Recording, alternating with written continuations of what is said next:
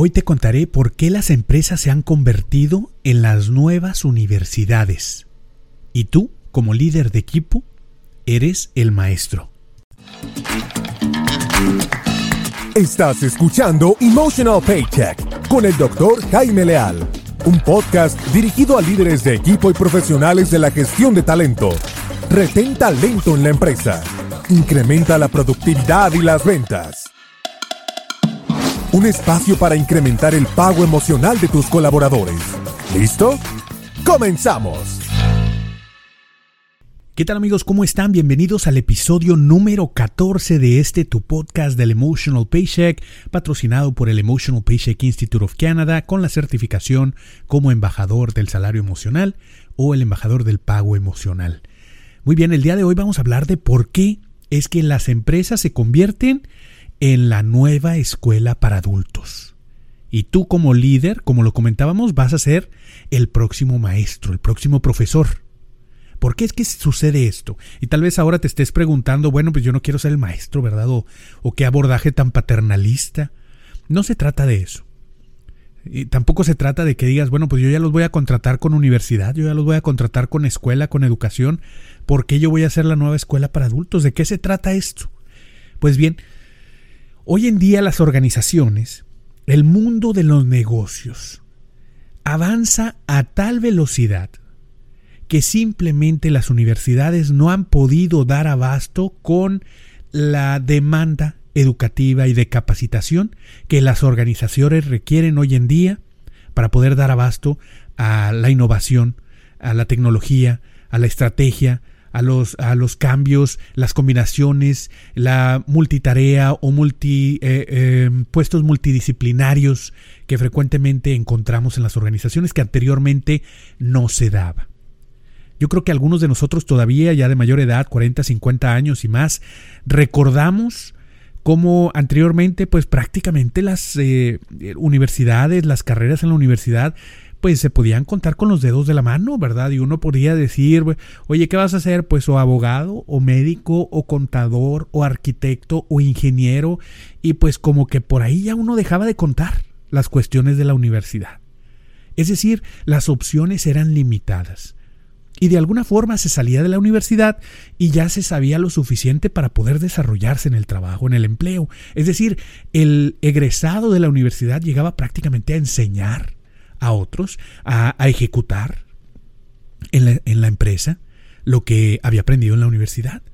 Sin embargo, con el mundo cambiante de los negocios y con este crecimiento explosivo que la tecnología ha traído, las empresas se han ido especializando cada vez más y más. ¿Por qué? Porque en la especialización hay una gran ventaja de mercado. Es decir, esto no es gratis. Sabemos que los mercados se mueven eh, a raíz de, de la demanda, de la oportunidad que se genera para poder agregar valor, encontrar nichos no explotados, desplazarse hasta un área de negocio donde hay una demanda, un mercado interesante y pues obviamente eso es el constante trabajo de los departamentos de desarrollo, de, planeación, de estrategia de mercado, mercadotecnia y por supuesto de la alta dirección. Pero para poder hacer eso posible se requieren nuevas habilidades. Porque es que la especialización ha, saturado de alguna manera o abrumado algunos departamentos, eh, algunas áreas o algunas empresas.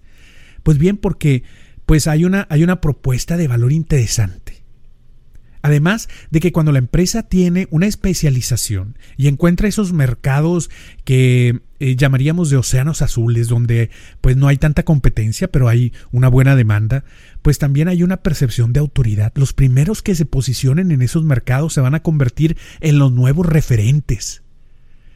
La otra es que puedes también vender a un precio más elevado.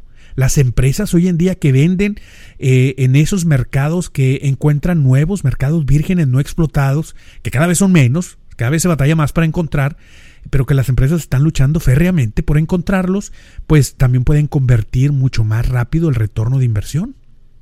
Además de que es mucho más fácil que los encuentren en este mundo donde prácticamente ya cualquiera está en Internet, cualquiera está accesible en cualquier lugar del mundo, lo puedes encontrar obviamente la cantidad de oferta la cantidad de competencia se incrementa y la especialización es una de las más exitosas salidas para que una empresa pueda seguir generando los ingresos necesarios para mantenerse.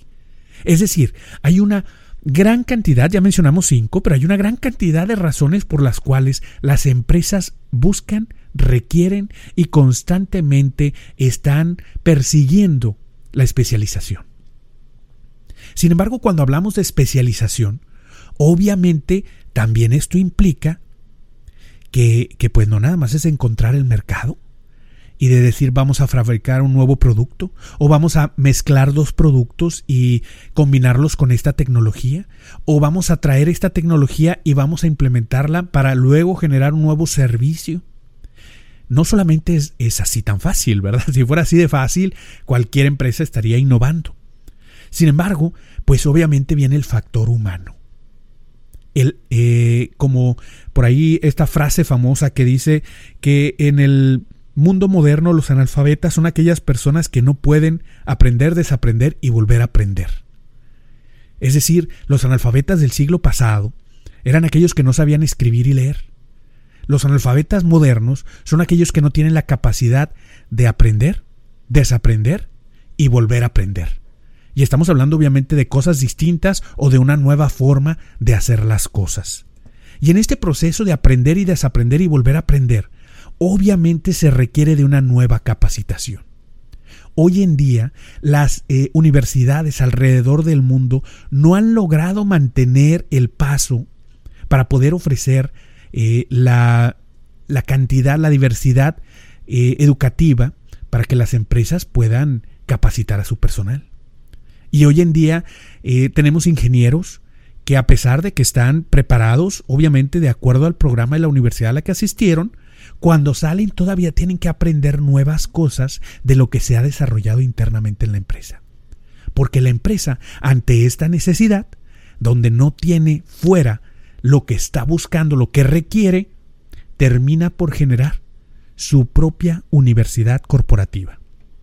Y yo creo que todos conocemos alguna.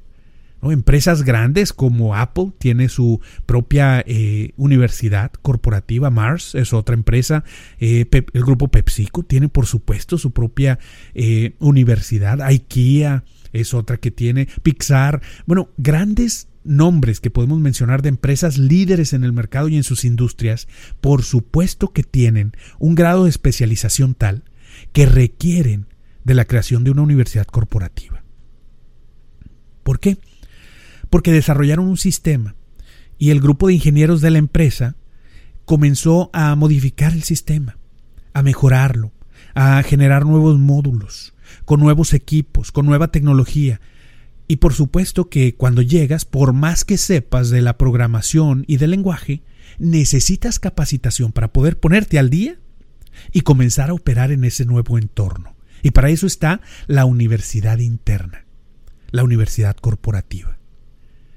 Eh, a veces, en ocasiones, es, eh, pues se dan cursos incluso de presentaciones, de, algunas herramientas básicas de, de cómputo o algunas veces también es para manejar un sistema en específico, conocer cómo opera la empresa, entrenamiento específico acerca de la operación de distintos puestos de trabajo, conocimiento de la estructura organizacional. Es decir, hay un sinfín de herramientas que se pueden comunicar por medio de estas universidades internas y todos de alguna manera, incluso empresas de mediano tamaño, ya tienen su universidad corporativa. ¿Esto qué tiene que ver y cómo afecta el salario emocional? Pues bien, de la misma forma que los sistemas han ido evolucionando, el liderazgo ha ido evolucionando a pasos agigantados.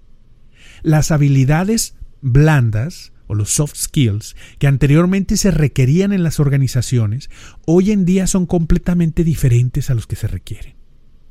Es decir, las habilidades gerenciales, las habilidades de liderazgo, de comunicación, de trabajo en equipo, de resiliencia, de pensamiento positivo, de, de pago emocional, obviamente que han cambiado desde que tú fuiste a la universidad.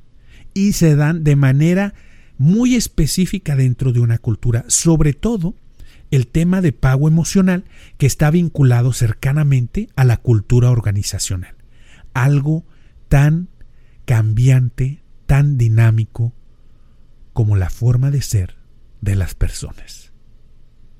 Y por más que sepas acerca de principios de psicología, principios de comunicación, y tomaste el curso de liderazgo del mejor autor que existe, cuando tú llegas a un nuevo entorno laboral, hay una cultura de hacer las cosas, una cultura de comunicación, una serie de prestaciones, beneficios y cómo utilizarlos, una percepción acerca de cómo acceder al bienestar y a la felicidad. Y eso no lo vas a aprender en ninguna escuela. Eso se tiene que enseñar dentro de la misma organización.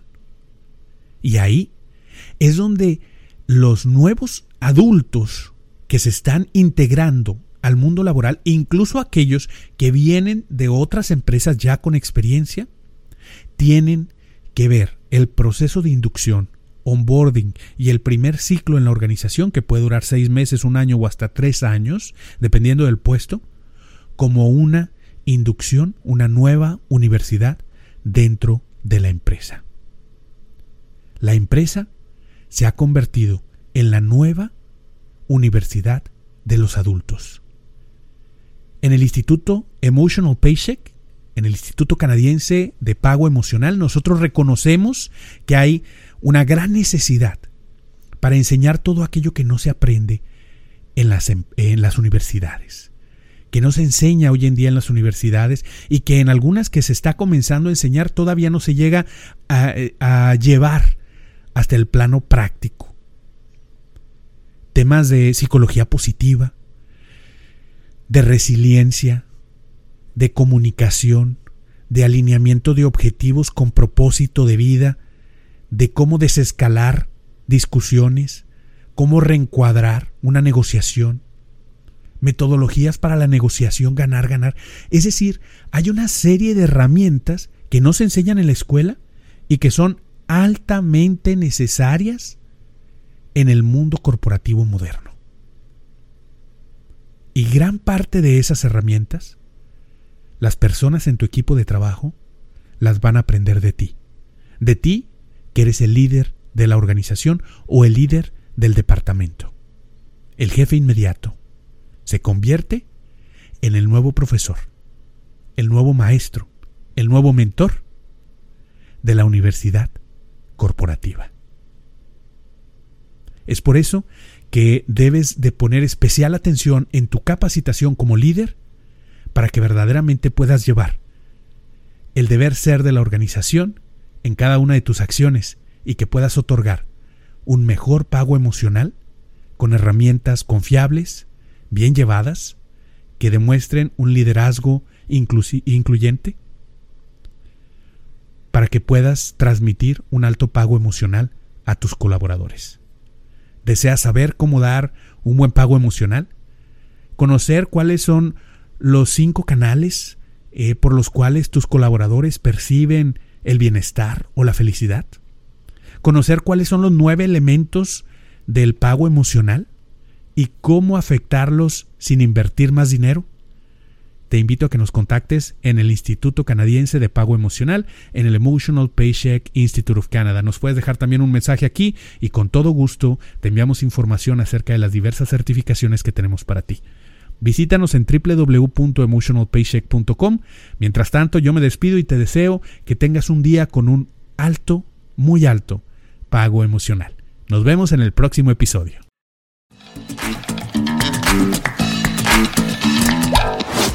Gracias por acompañarnos en un episodio más de Emotional Paycheck, una producción del Instituto Canadiense de Pago Emocional.